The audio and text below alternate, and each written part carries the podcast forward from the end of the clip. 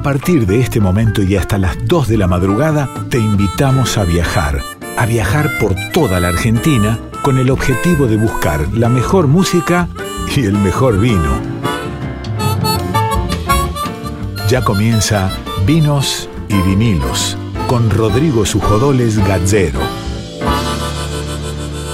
Hola, muy pero muy buenas noches. Bienvenidos a una nueva emisión de Vinos y Vinilos, el programa de vinos de Radio Nacional, de Radio Nacional Folclórica. Es un enorme placer estar junto con ustedes, acompañándolos y acompañándonos en esta noche. Siempre arrancamos este programa, noche de viernes, madrugada de sábado, de una a dos para hablar de distintas cuestiones que tienen que ver, por un lado, con el mundo del vino y por otro lado, con el mundo de la música y el mundo de los vinilos. Hacemos este programa, quien les habla, Rodrigo Sujodoles Gacero, en la conducción, en la producción Darío Vázquez, en la musicalización Nicolino Vega, Nico Vega, en la columna de cine Laura Tomala y en la producción de la columna de cine Maru Paz. Editan este programa Diego Rosato y el Tano Salvatori. Se pueden comunicar con nosotros en nuestras redes, está todo cargado en Spotify, en Vinos y Vinilos, nos buscan ahí, y si no en Instagram, en Vinos y Vinilos Radio. Hoy tendremos dos entrevistas fantásticas. Vamos a hablar con un prócer del chamamé argentino, con un imprescindible, con un tipo, un hacedor de éxitos. No, no me alcanzan los sinónimos para describir al gran y enorme Tarragorros. Vamos a hablar con él y además también hablaremos con la gente de Taninos Wines, que es una asociación de productores vitivinícolas, en este caso con Federico, que va a estar charlando con nosotros y vamos a hablar de vinos con, con un expositor y un pequeño fabricante de vinos que representa a esta gran iniciativa de pequeños productores de vinos de, de, distintos lugares del país. Esto es lo que tenemos para hoy aquí en Vinos y Vinilos. Arrancamos con música, música que seleccionó Nico Vega y en este caso de 2 más 1, Garzas Viajeras con el Chango Espacio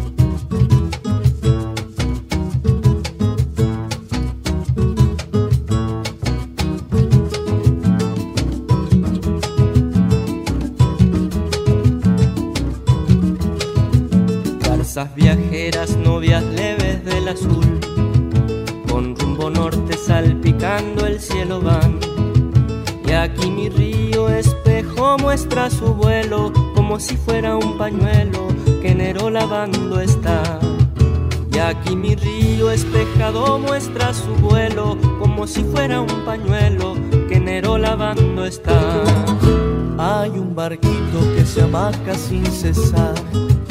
Varias muchachas navegando por placer. Y allá a lo lejos, canoa de pescadores, son signos de sinsabores, que distinto atardecer. Y allá a lo lejos, canoa de pescadores, son signos de sinsabores, que distinto atardecer. Llave paisano, yo nido entre pajonales Pase si gusta compartir necesidades. Vida de pobre de esperanza se sostiene, doblando el lomo pa' que otro doble lo viene.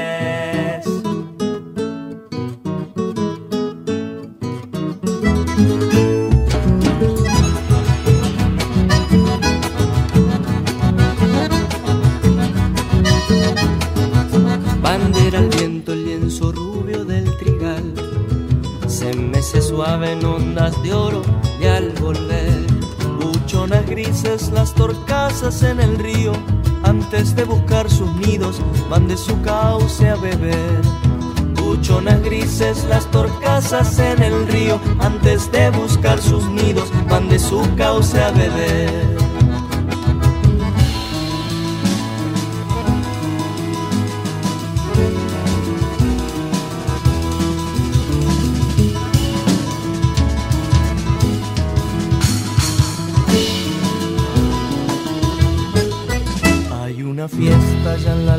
del palmar. Está cumpliendo años el hijo del patrón. Y en un bendito apretado entre las totoras, aquí abajo llora y llora el gurí del hachador. Y en un bendito apretado entre las totoras, aquí abajo llora y llora el gurí del hachador. Mire paisano, yo he ido entre pajonales, hace si gusta compartir necesidades. Vida de pobre de esperanza se sostiene, doblando el lomo pa' que otro doble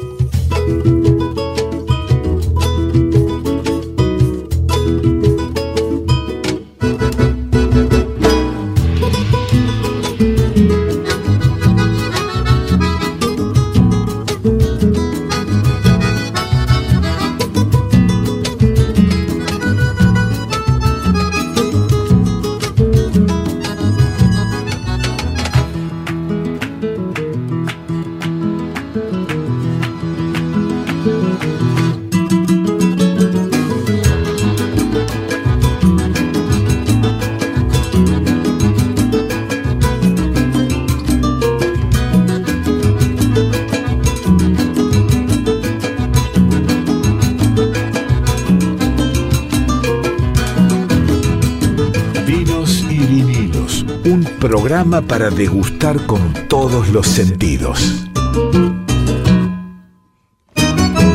Seguimos en Vinos y Vinilos acá por Radio Nacional Folclórica, el programa de vinos y de música en vinilo de la radio. Siempre nos gusta hablar de este formato porque es un formato que se reproduce tal cual lo pensó el artista, el disco completo, en épocas de convergencia, de música digital, donde cada uno elige qué canción quiere poner en un dispositivo resulta ser como algo adorable pensar en ese formato, ¿no? En el formato grandote donde el artista pensaba un disco completo de principio a fin y lo podemos escuchar así. Y como creemos que ese es el, el verdadero maridaje del vino, la música, por eso este programa Vinos y Vinilos.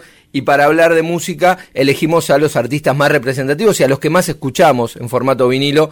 Y nos vamos a dar un gran gusto esta noche hablando con uno de los grandes representantes del folclore argentino, uno de los grandes representantes del chamamé, de la música del litoral de la República Argentina, y me pongo de pie para saludar nada más ni nada menos que al maestro Antonio Tarragorros. Antonio querido, muy pero muy buenas noches y gracias por sumarte a Vinos y Vinilos.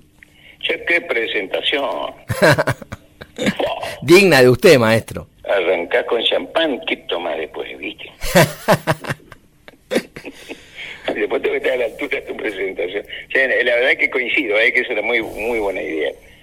El disco uno lo pensaba antes en el vinilo, uno lo pensaba como un, un pequeño concierto, para no aburrir, una canción en tono menor, uno en tono mayor, eh, en mi caso una canción, un tema instrumental, uno cantado, ¿viste? Sí. Para, para no aburrir, siempre la discusión era el primer tema porque en las disquerías estaban los discos y entonces generalmente el que venía a comprar un disco escuchaba el primer tema. Claro. ¿Y, y, qué, ¿y qué buscabas para ese primer tema? Que sea el gitero, ponele. Que guste muchísimo, que guste muchísimo. Claro. Y a veces los temas que te gustan a vos no le gusta a la gente. No, eh, ahí la pregunta que se me ocurre... En mi caso, ¿no? En mi caso, porque...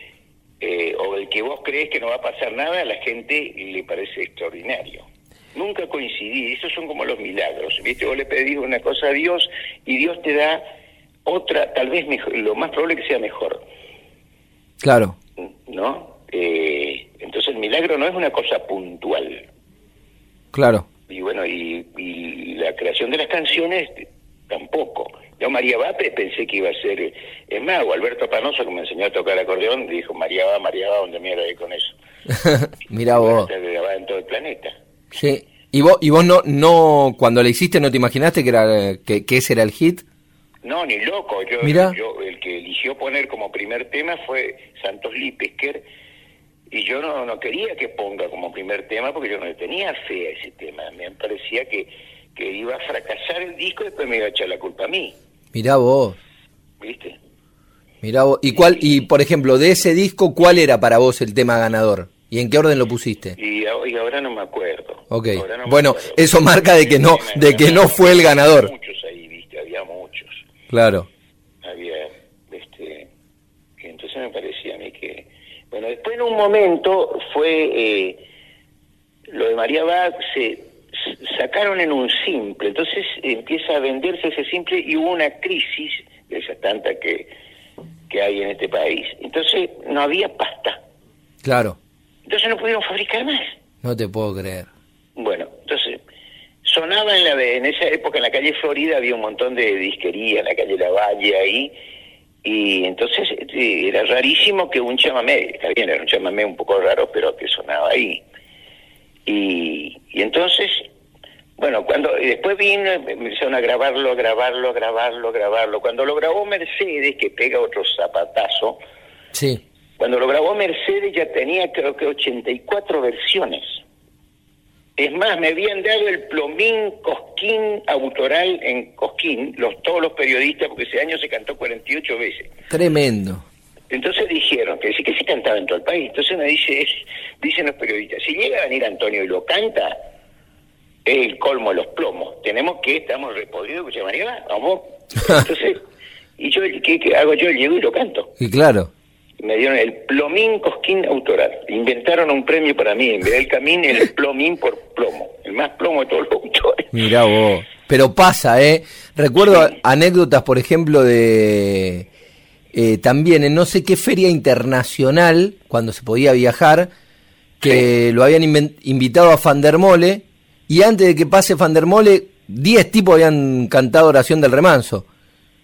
Ah, fíjate vos el, el milagro de Fandermole. Sí Van yo conozco a Van der este, un día aparece una poesía, esos brazos de metal, los arlequines, son los brazos de mi padre, que se va a trabajar. Digo, ¿quién escribió esta maravilla? Digo, Jorge Canepa. Claro. Es un, un, un, pibe de acá, dice de Rosarino. Este, entonces empiezo a conocer la obra de Fander, ¿no? Sí.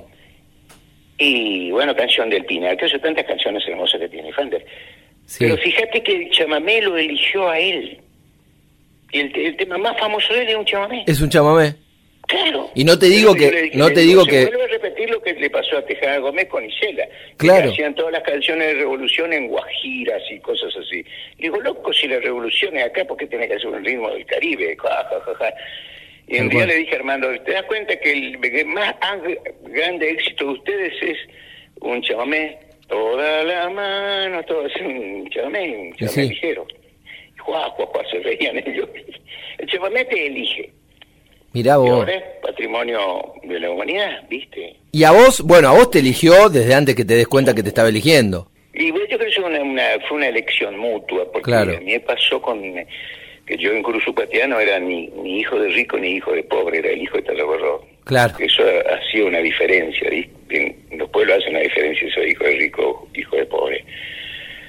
Y cuando, cuando llego a Rosario para encontrarme con mi papá, que me había me contaron que estaba muy enfermo, papá tenía tuberculosis en los dos pulmones y vivía en una, casa, una calle de tierra, alquilada la casa cuando había sido hijo de gente con, con fortuna de campo. Hoy me estaba acordando el otro día con Hilda Lizarazo estuvimos hablando que ella nació en el Hospital Militar de Cursucatiá.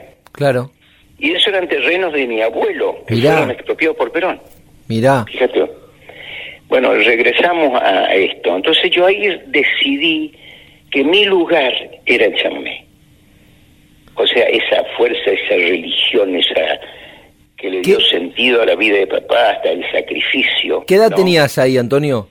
18 años, porque casi fui preso porque tenía que haberme enrolado ya y no me enrolé. Entonces me enrolé en Rosario. Enrolar era una cosa que se llamaba antes enrolamiento, era una libreta que uno tenía este con la que a los 20 años hacía el servicio militar. Pero en esa libreta vos tenías el himno nacional, la constitución argentina, la bandera, los símbolos, todo eso vos estaba en una, era una libreta. Entonces te sacaron eso para darte un instrumento más práctico, el documento nacional de identidad.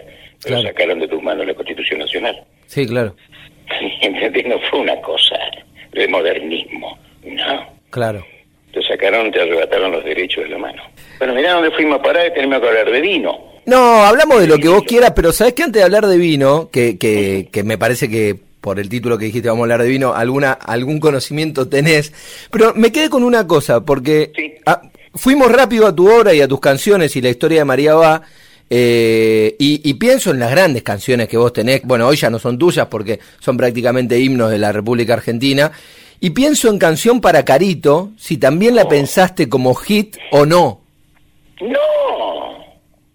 No. No, de ninguna manera. Yo tenía una obra de teatro. Sí eh, donde había un personaje que era un actor que en su momento lo iba a hacer eh, Gerardo Romano, después eh, Augusto Kresmar, y al final no la hicimos. Era nosotros tres tocando el escenario, yo y dos guitarristas, y venía un vendedor de café por el público, que era un actor, y el actor este, vendía café a los gritos, me interrumpía, yo lo hago subir al escenario y que yo te hago publicidad para que vos vendas el café, pero vos solo nos mata acá y déjame actuar a mí y yo te ayudo a vos, qué sé yo.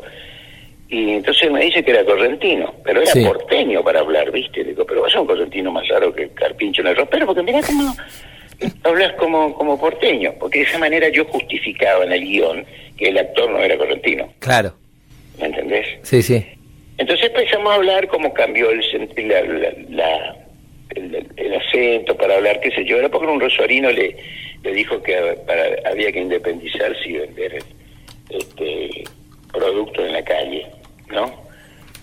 como vender un peine, que, que yo me fui a ver eso en el colectivo, como vendía un tipo un peine que tenía como casi un metro de largo y decía en higiénico estuche de plástico para la cartera de la dama, el bolsillo del caballero. Y era imposible que entre en bolsillo ninguno, o sea, que ese era un discurso que tenía de otro producto.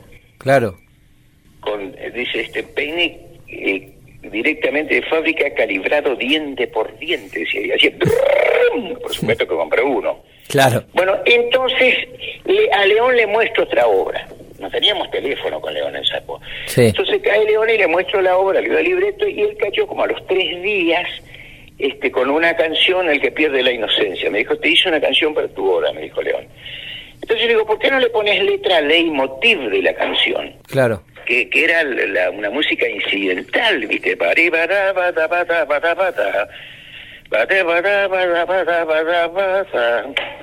Y entonces León le puso música, letra a eso, ¿viste? ¿Viste? Sí. Y entonces le puso letra a eso y que contando toda la historia. Era una letra larga. Yo pensé que no, no iba a funcionar. Sí. Y bueno, un gol en el mundo es. Me vienen versiones en israelí. En, ah, tremenda, tremenda. Eh, yo, Ana Belén. Ah. Una cosa que me olvido. A ver. Porque esto es una película que hizo acá Coppola, está carito. Sí. David Verne, Talking Head, aprendió a hablar en castellano con Carito. ¿El cantante de Talking Head? Claro. Mirá vos. Claro. Es que Carito es increíble, tiene referencias, eso en Buenos Aires los zapatos son modernos, pero no lucen. eso, ¿viste? Es increíble. Eh, es más, este, yo toqué con, con, con David Ver en Nueva York con León y nos reíamos de eso, que él, se reía porque una vez estuvimos como una hora hablando con David Ver en el camarín y me dice, Gieco, ¿de qué hablaban? Digo, no sé, yo creo que él me entendió lo que yo le quería decir y yo creo haber entendido lo que él me quería decir, pero la verdad que fue una cosa bastante caótica lo que hablamos. Encima empezamos a profundizar la cosa que te producía la música, los tonos menores, los mayores, qué sé yo, esas cosas hablamos. Claro. Una cosa sesuda y ni uno de los dos hablaba bien el, otro idioma. Ni él bien castellano ni yo inglés, ni claro. un desastre. bueno, pero, pero hablaron en el idioma de la música. Claro, claro, claro. Eh, Antonio, ese, esa canción está dentro del disco Soy el chamamé, ¿no? Creo que es de antes esa canción. Creo que en un disco se llama Terragoceando, creo que está. Ok. Sí, sí, es un disco que se llama Terragoceando. Y ahí fuimos a grabar con Gieco. Fíjate vos la locura que teníamos. fuimos a grabar primero El que pierde la inocencia. Él estaba haciendo un disco, se llamaba Siete años, y lo enchufamos ahí, fuimos como locos, yo con el acordeón, él con la guitarra, y lo grabamos. Al tema, El que pierde la inocencia y la sinceridad. Bueno, y eh, hermoso el tema, fresco, viste, que para la canción. Sí. Y entonces para mí esa era una canción más linda que Carito, me parecía más pesada la canción. Claro. Que esa, me parecía más... ¿viste? Y, y sin embargo Carito hizo ese, ese golazo. Entonces vamos y grabamos en mi disco Carito. Sí. Me dice Channing Chauti, que era el director artístico de Philips, dice Antonio, dice, estas cosas, dice, hacela en tu casa, en lo asado, pero no grabes con estos muchachos, vos te costó tanto hacerte este No. público que te está siguiendo. Con estos te- muchachos, ¿por quién? ¿Por León? Por Gieco.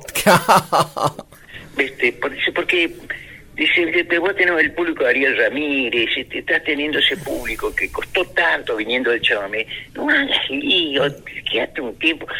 Y no lo dimos bola y grabamos, y fue un golazo. Tremendo. O sea, no es una cosa de la compañía, sino en, y a él le habrán dicho algo parecido también, de donde él grababa. Claro, ¿qué vas a hacer? ¿Qué vas a hacer con Antonio? Mesero, estás en pedo, ¿me entendés? Por eso las cosas pasan, o, o volvemos al, al, al, al- al comienzo de esto, de que, de que las cosas son más milagrosas de lo que parecen, ¿viste? Tremendo. Sí, sí, sí. Tremendo. Bueno, por eso, por eso, Antonio, es importante esto de escuchar el disco completo, porque quizá el hit de esos discos fue o el de Carito o María Va, sin embargo, eh, había otro pensamiento para ese disco por parte tuya y está bueno poder escucharlo así y que cada uno elija cuál es el mejor. Muy hermoso del, del- de la música, de la cabeza, inaugurando la democracia. Era una, un- una época este, de, de una gran generosidad por parte de todos, ¿viste? Como que todo el mundo bebía en, en- en la fuente del otro y era maravilloso y todo el mundo aportaba. A mí me contagió la guitarra acústica León La Ovation, porque Sí. me demostró que con la Ovation yo podía mostrar más claramente los rasguidos del chamamé. Que vos, tenía cuerda de acero y se notaba más, era menos bola, claro, ¿entendés? Así nos quedaron los dedos también, pero después... me imagino. A lo, a lo Aldi Meola, ¿no? Que fue el que popularizó esa gran guitarra. ¿Viste eso, esos acordes? Porque el chamamé tiene mucho cosa medio de, de flamenco, ¿viste? Por ejemplo. Claro. Rondaba mucho más en la, en la acústica. Eso que escuchamos que es una Ovation, No, no, no, no, esta es una, una alpujarra con caja chica que era de Laura y a ella le gustó una guitarra mía y me la cambió por esta. Hablando de Laura, hablábamos fuera de micrófono hace un ratito que la tuvimos a Laura y estuvimos charlando del proyecto este de lo de Johnny Mitchell, que me decías bastante, bastantes ganas hay de querer meterse en ese proyecto, ¿no? Sí. Además es un, un, de- de- un proyecto de alguien under para hacerlo under. Eh, ¿Viste? Eh, es, es tremendo ese proyecto, ¿viste?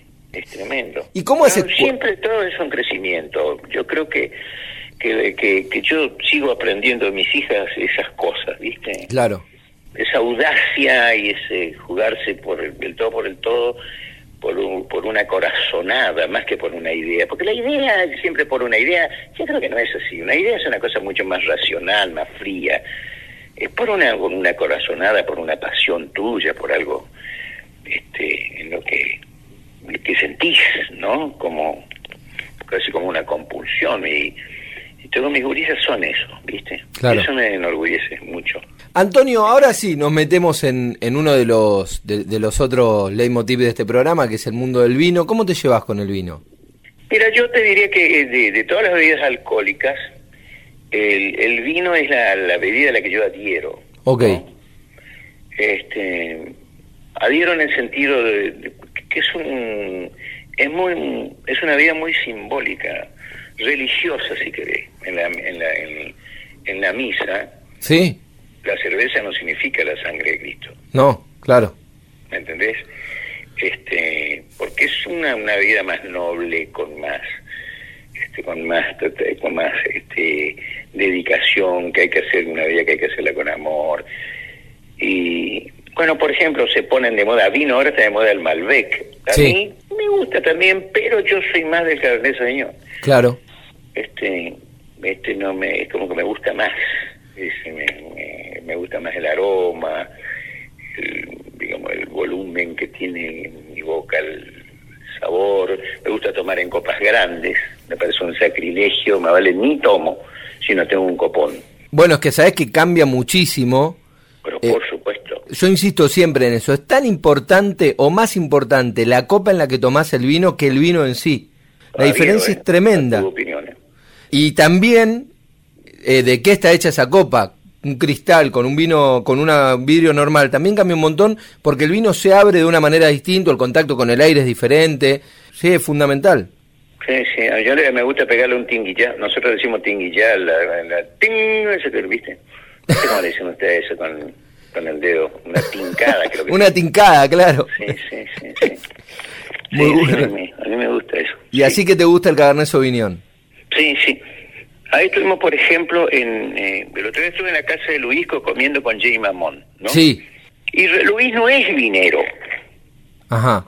¿Entendés? Entonces no siempre tiene copas buenas para el vino. Claro. Y como sabe que yo tomo vino, viste, el tipo, este, me, me como es, me, me compró vino. Y entonces yo no tampoco iba a decirle, che, mira la copa, desgraciada que tenés, ¿viste? ¿Entendés? ¿Eh? Ahí escucho el tintazo. A ver. ¿Se oye o no? Se oye, sí, sí. No, no es una campanada, sino que es un tincazo que le está dando a la copa Antonio Tarragorro. Increíble. Sí, la, última vez que tomé vino fue, claro, el sábado con la Andricina y con Jay Mamón. Casi nada. Para, ¿me decís que la Andricina no toma vino? Toma también, pero le gusta más eh, un, una especie de gancia que hace él. Pará, me agarrás sin preparar esta parte de la nota porque no me imaginé que íbamos a hablar de la andricina, pero me siento medio estafado porque lo he visto en muchas publicidades de vino a la andricina, o, estoy equivocado. No, no, no. ¿No? No, no, no, no. Mira, Luis eh, es un... Yo justo le estaba contando una, una emoción mía, que una vez me encuentro yo en un avión con, con alguien, se sienta al lado mío, viste, una especie de computadora ahí, dice, usted, este, usted te recordó, no sé si, amigo la Andricina, digo, sí, sí. Usted sabe que nos tiene repodrido la Andricina. a mí ya se me pararon los pelos lomo, ¿no? Pues soy muy amigo, Luis. Claro. Entonces, dice, ¿por qué? No, si yo, yo trabajo, trabajo con un gifón, qué sé yo, soy ingeniero. Sí. Dice, él va a cobrar no sé cuánta plata por mes para hacer publicidad a la hierba tal. Sí. Y la probó y dijo que no, que él no, mientras él no tome esa hierba, él no va a hacerle la publicidad. Claro, qué maestro. Entonces los hacía trabajar como un año a los tipos cambiando la hierba, no porque está ardida, no porque falta esto, no porque falta secarse. Y hasta que él no tomó, no hizo la publicidad. Qué maestro. Entonces, yo me, te imaginarás que me puse a llorar en el avión cuando me enteré, porque era mucha plata, no te voy a decir la cifra. Claro. Era como si el tipo agarrara aquellos 50 mil dólares por mes en esa época. Claro, sí, sí para hacer la publicidad esa. No, mientras él no tome, a la gente no le iba a hacer tomar eso. Qué genio. Eh, bueno, entonces eso, ese es la andicina. Mira vos. ese es el gringo, ¿viste? Que era íntimo amigo de Favaloro, íntimo amigo de Fangio. Yo conocí a cada personaje hermosísimo, ¿viste? Gracias a Luis, ¿viste? Claro. No, me acuerdo del aro, cuando me hicieron poner mis hijas del aro, se me pudrió todo, se me infectó todo todos me pegaban encima, ¿viste? Entonces me criticaban los entonces que llego a comer con Favaloro y, y estaba con Luis ya. Entonces dice, usted sí que es bien correntino, Antonio. Sí, doctor, le digo, yo de Cursucartía. Dice, no, por el aro. Digo, puta, aborto, que más por el aro, dije yo, ¿viste? Y dice, no, dice, ¿por qué se forma? Usted sabrá, dice que eso forma parte del, del uniforme de los granaderos de San Martín. No te puedo creer. Y sí, a ver, googlealo y vas a ver. Los granaderos usaban aros, claro, pero no el aro que se saca y se pone, un aro que de oro que se ponía y no se sacaba más. Mirá vos. Sí. Lo voy a googlear.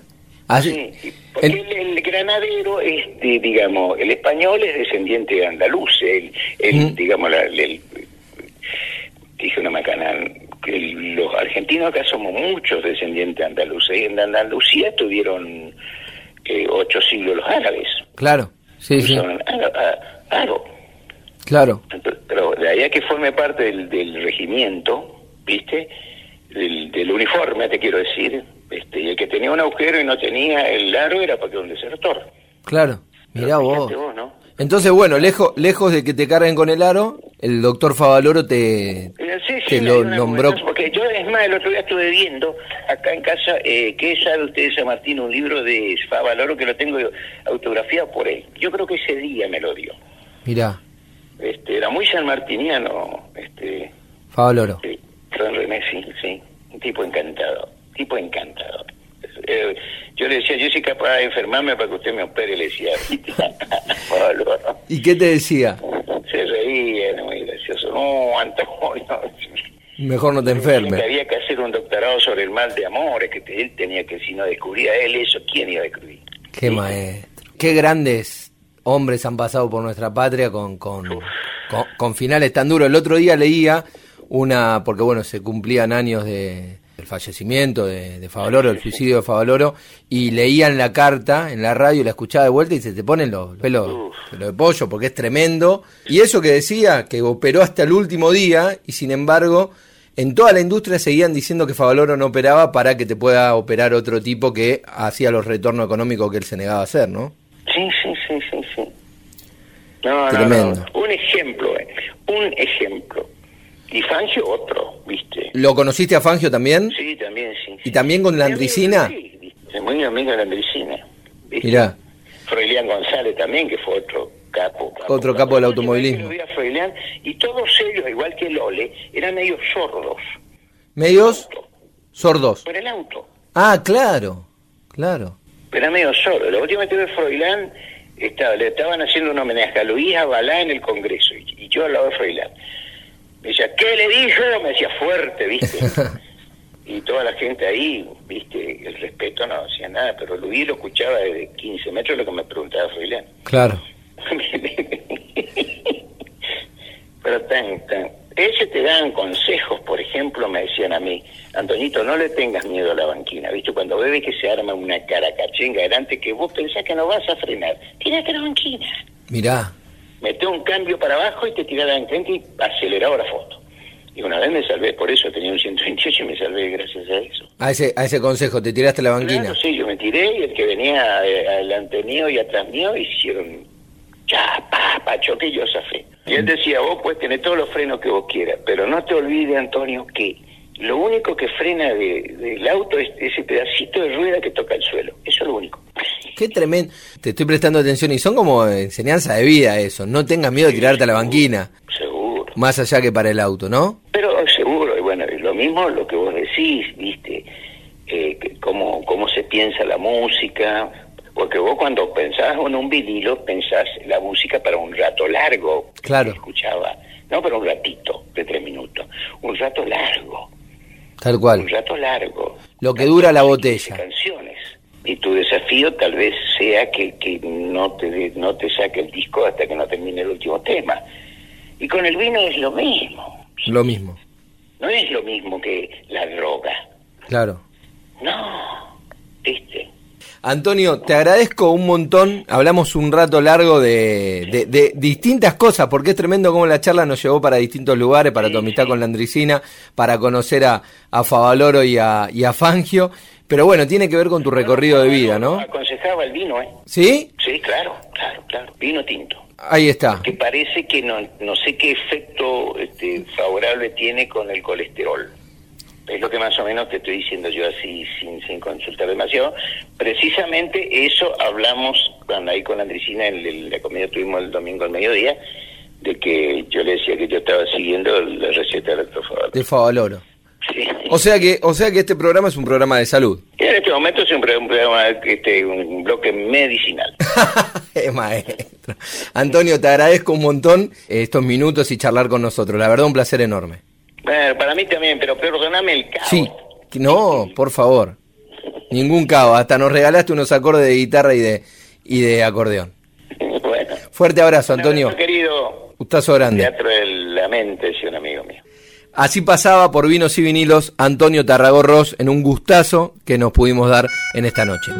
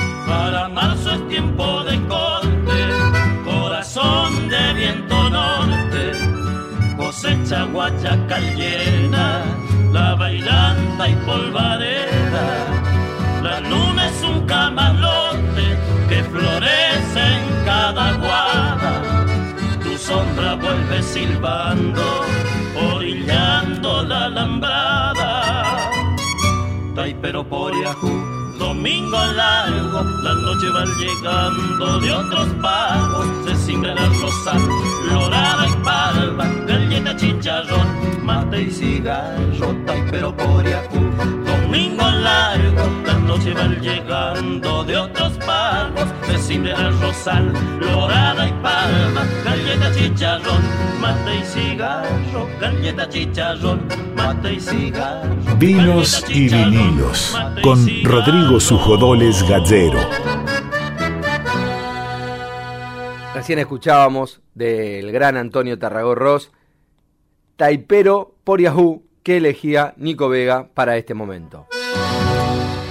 Seguimos en Vinos y Vinilos acá por Radio Nacional Folclórica. Siempre es un placer hablar con distintos protagonistas del mundo del vino. Siempre decimos lo mismo, que nos interesa no solo hablar con sommelier o enólogos, que son los que hacen el vino, sino con todo el universo vitivinícola, todo lo que, lo que tiene que ver con, con los productores, con, con los comunicadores y también aquellos que hacen eventos que nos sirven para conocer y entender sobre vino. Por ejemplo, es fundamental hablar con, con, los, productores de eventos, porque en los eventos aprendemos muchísimo, porque son como grandes degustaciones donde terminás con una propuesta gigante aprendiendo de muchas cosas. Y para eso estamos comunicados hoy con Federico, organizador de Taninos Wine Fest, que es una de las productoras líder en, eventos y nos va a contar justamente de la propuesta. ¿Cómo está, Fede? Muy buenos días, muy buenas noches y gracias por estar en Vinos y Vinilos.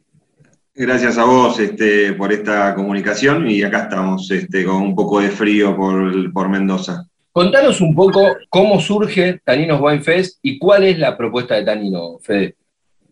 Mirá, eh, Taninos somos un grupo vitivinícola que está compuesto por 140 personas, en el cual son productores, bodegas medianas, chicas, eh, bodegas boutique, bodegas garage, y algunos productores que son dueños de marca y alquilan un espacio en la bodega este, porque no tienen estructura.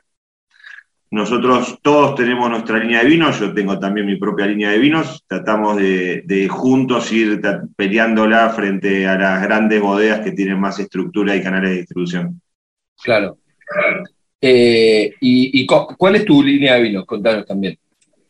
Mi línea de vinos son dos, el Buscador y Punta y Hacha. Este, nada, son partidas limitadas pero bueno, a lo que nos compete, para que después no me digan, hablaste de tu marca y no de la mía, como puede pasar algunas veces. De alguna manera, bueno, no, este, grupo que está ya afianzado hace cuatro años, venimos, este, nosotros una vez al año hacemos un evento sin fines de lucro que se llama Los Taninos One Fest. Sí. Este, donde todo lo que se recauda lo donamos a diferentes instituciones. El año pasado le tocó a la gente de Conin, pero siempre, todos los años buscamos un lugar diferente, como es una forma de devolver una vez al año lo que uno recibe, ¿no? Yo creo que todos juntos, si podemos ir incorporando esas acciones, entre todos algo podemos ayudar. Y ahora nos encuentra con una propuesta diferente, dado la pandemia, dado que no se pueden hacer más por ahora ferias grandes presenciales. Nos encuentra con una, propuesta que es virtual. Nos juntamos del grupo S, nos juntamos 80 bodegas, 80 productores, y salimos con una plataforma virtual, que es lo que de alguna manera nos pusimos en contacto para poder contarle a la gente. Sí. Y contanos sobre esa, sobre esa plataforma. A la, gente le contamos, también lo pueden seguir en, Instagram, en Taninos Wine Fest. Ahí tienen toda la propuesta, los vinos, bueno, toda la, propuesta también multimedial que hacen con, con lives de Instagram y demás. Y ahí están los vinos de todos los productores para que no se enojen los socios de Fede. Eh, ahí están todos los de Acabeo, por ejemplo, los últimos de Bodega Gusto Pulenta, por ejemplo, son vinos están riquísimos o el Casa Tano, voy nombrando a los que aparecen primeros en el feed para que nadie se enoje. Se, nos ponga mal. Este, ese, en verdad, nos juntamos y, de alguna manera tratamos de, poner en una, en una, coctelera diferentes ideas para poder brindar algo diferente, ¿no? No queríamos ser una, página ni de venta de vinos, este, ni de e-commerce, por lo cual eh, queríamos que la gente de alguna manera se entretenga, eh, que haya arte, este, que sea interactiva, que no tenga costo, que la gente pueda recorrer la feria eh, sin tener que abonar. Y, bueno, salió esta plataforma eh, interesante y, buscamos siempre algo que a nosotros nos importa mucho en, en, las ferias presenciales, que es cuando se acerca la persona a tu stand y te dice, me dejas probar ese vino, contame algo, e, ese face to face nosotros lo perdíamos en Internet. Entonces buscamos cómo podíamos hacer para no perder ese feeling porque nos interesa mucho saber quién quiere comprar el vino, de dónde viene y demás, por lo cual uno cuando entra en la plataforma este, se va a encontrar que está eh, en un hall central donde hay gente caminando, donde ve que hay lugares para acceder a distintos pabellones. Vas a entrar al pabellón, te vas a encontrar mirando desde arriba este, un grupo de bodegas, vas a entrar a la bodega y te vas a encontrar de frente con, con el stand de, cada uno que nosotros tenemos algo para mostrarte. En ese stand vamos a interactuar un poquito con el mouse. Hay diferentes cosas que si vamos jugando con el mouse se van a ir abriendo y se van nos van a ir mostrando diferentes cosas que prepararon las bodegas. Pero lo más interesante es que va a estar el icono de WhatsApp. Y si el, vino que estamos viendo nos interesa, vamos a apretar ese icono de WhatsApp y le va a sonar el, el celular directamente al dueño del vino. Entonces, eso nos permitió poder tener ese, ese ida y vuelta y, conversar con la gente y poder sacarle las dudas que tengan. Perfecto. Acá lo podemos ver, Taninos Marketplace, ¿es, no? Sí, la, plataforma está en www.taninoswinefest.com.ar. Esa es la plataforma. Este, le pusimos el marketplace porque la intención era que tanto el consumidor final o la vinoteca o el distribuidor o el hotel o el restaurante, esto es para todos, para todo público, que quiera conocer etiquetas nuevas, etiquetas que no llegan a los canales de supermercadismo, etiquetas que muchas veces nos cuesta salir directamente de la provincia porque no tenemos canal de distribución, somos muy chiquitos, tenga la posibilidad ahí de, poder encontrar algo diferente y si quiere probar o directamente conocer nada más.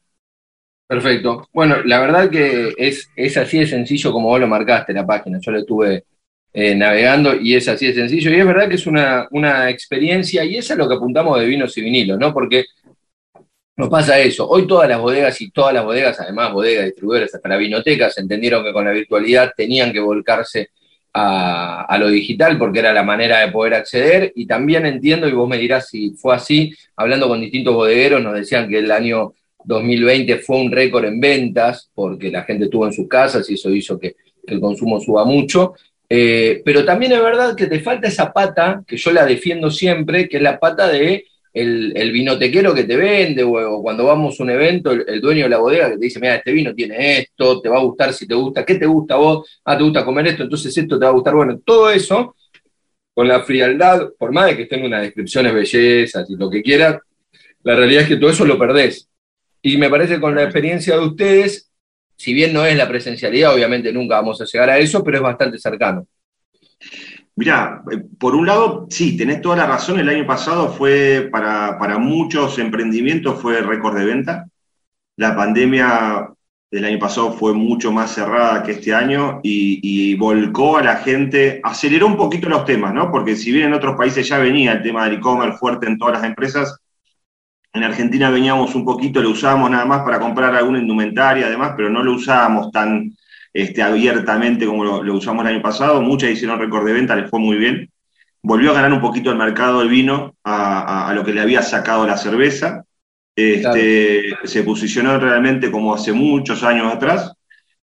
Este año, si bien está un poco por debajo del año pasado, sigue estando por arriba del 2019, este, por, la apertura que hubo. A ver, al estar la gente encerrada, obviamente la plata no tenía ni gastarse ni al partido de fútbol, ni a, este, un, hotel, este, lo que sea, un de esparcimiento, así que sí se volcó en eso. Y, sí, realmente lo que buscamos, lo, más importante para nosotros era ese face to face, por eso dijimos, bueno, con WhatsApp tenemos la posibilidad de poner la camarita y, poder hablarnos con esa persona que está interesada en que le contemos un poquito más allá, de por qué la etiqueta, por qué, cómo es la bodega, de qué zona, qué es lo que teníamos en, esa feria presencial eh, de un lado y del otro lado del mostrador. Entonces, nos daba la posibilidad el WhatsApp de poder suplantar eso este, para aquellas personas que quieran profundizar un poco más. Otras lo único que quieren es mirar, pero hay gente que quiere realmente saber lo que hay atrás, y más que nada cuando hablamos de gente que quisiera incorporar alguna línea o algo a, su trabajo, este, o simplemente consumir al final. Tenemos mucha gente de Santiago del Estero, de San Luis, este, che, mirá, por acá no hay etiquetas de, de, Mendoza así, de pequeños productores, pero me gustaría saber, y, te compra quizás una caja, pero quieres saber, que es lo más importante de muchas veces, ¿no? Este, para que vos cuentes esa historia, qué es lo que está tomando, porque hacer vino, somos muchos los que hacemos vino, pero todas las historias son totalmente diferentes, y eso es lo que quizás la frutillita que, que uno siempre quiere, quiere contar de su proyecto, ¿no? Claro, tal cual. Fede, contanos eh, cómo está funcionando esto, porque ¿hace cuánto tiempo ya lo instalaron y cómo y, está, hay repercusión, está funcionando bien? A ver, salimos eh, con la plataforma online a fines de mayo, por lo cual estamos prácticamente con él que en menos de dos meses. Sí, sí, sí, estrenando. Eh, llama mucho la atención. Tenemos mucho ingreso de gente. Eh, a veces nos pasa que, tenemos algunas consultas de algún vinotequero demás diciendo, no, ustedes son competencia. Y le queremos explicar que no, no somos competencia, que justamente nosotros somos la mejor página amarilla para, ellos, para el consumidor final, para el que quiera comprar un vino diferente, es la mejor página amarilla, porque si yo antes, cuando no estaba en esto y quería comprar un vino y no sabía dónde comprarlo, pero quería comprar algo especial, que no se consiga, no tenía dónde ir. Acá tenemos una base de datos de 80 chicos, que proyectos que, yo lo voy de a poquito presentando en la página de Instagram, para que la gente también después conozca cómo, cómo es su bodega, cómo es él, este, la persona eh, de, a poquito cada vez que voy a visitar a alguno de los taninos a, donde trabaja, trato de sacar un video, una foto y demás y subirla para que la gente los conozca. Me gusta que ya, eh, ya lo, pones así, como no, algunos de los taninos, o sea, son, parte de un equipo. Sí, sí, sí, somos un grupo grande. Este, eh, el primer objetivo cuando lo fundamos hace cuatro años atrás fue ayudarnos entre nosotros este, porque es muy difícil salir primero a competir con las grandes y después hoy en día hasta comprar insumos. Este, no es lo mismo que una bodega grande que compra un equipo si quiero ir a comprar dos palets, que, cada palet de botella trae 1100 botellas, no te venden, este, porque no les interesa vender eh, tampoco, entonces nos juntamos entre varios, o se me rompió una máquina, una bomba, o me quedé sin cajas en la cosecha, le pido el de al lado. Entonces, así empezó ese grupo que todos teníamos el mismo problema y nos empezamos a ayudar entre nosotros. Y cuando terminó esa, esa vendimia y nos ayudamos mucho, dijimos, bueno, ahora nos toca ayudar a otro. Y ahí entró en los eventos de Tanino Buen para, para, para poder ayudar a distintas instituciones. Espectacular, buenísimo, buenísimo todo el, el, concepto en general, Fede. Así que bueno, te agradecemos, te felicitamos y lo felicitamos a los taninos por, por este, por este proyecto. Invitamos a la gente a recordarnos entonces cuáles son los, los medios de contacto donde pueden acceder a la propuesta de los, los esperamos este, en la plataforma www.tañinoswinefest.com.ar y si quieren conocerlos un poquito más, en la página de Instagram, que también es arroba tañinoswinefest. Este, Perfecto. Para que conozcan un poco lo que somos. Fede, muchas gracias. Eh, y, bueno, y ahí promocionamos también, ya que te encargaste de la nota, para que no se enojen nosotros, los vinos de Fede son buscadores Punta y Hacha, ahí los pueden encontrar en la, en la página y van a encontrar los de los otros 80 para que nadie se enoje. Muchísimas gracias este, y estamos en contacto para lo que necesiten. Fuerte abrazo, gracias. Un, un abrazo a ustedes, chao, chao. Así pasaba Federico de Taninos Wine Fest, este proyecto de emprendedores de Mendoza que, nos terminan dando una gran eh, opción a la hora de comprar vinos.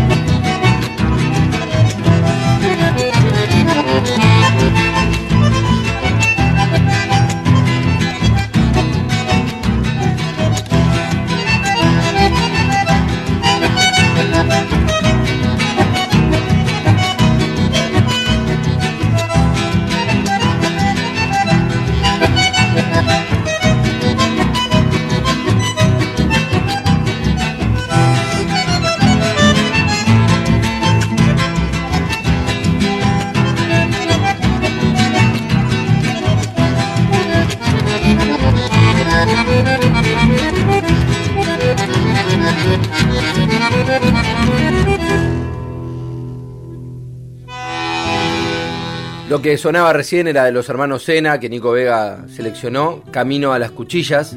Y así estamos llegando al final de este gran programa de hoy, con la nota tremenda con Antonio Tarragorros y todas las experiencias vividas que este maestro nos compartió. Y las canciones que eligió Nico Vega tienen que ver con el género. Hubo una, por supuesto, de Tarragorro, pero también de los hermanos Sena, del Chango Spasiuk. Y para cerrar, antes de que se venga Sandra Ceballos con su programa de los pueblos originarios, que es Hayaya, cerramos con una canción de quién sino del que nos falta en todos estos, que es Raúl Barbosa y el Tren Expreso. Me despido hasta el próximo viernes a la noche, madrugada de sábado, aquí por Radio Nacional Folclórica para hacer juntos vinos y vinilos. Chau, chau.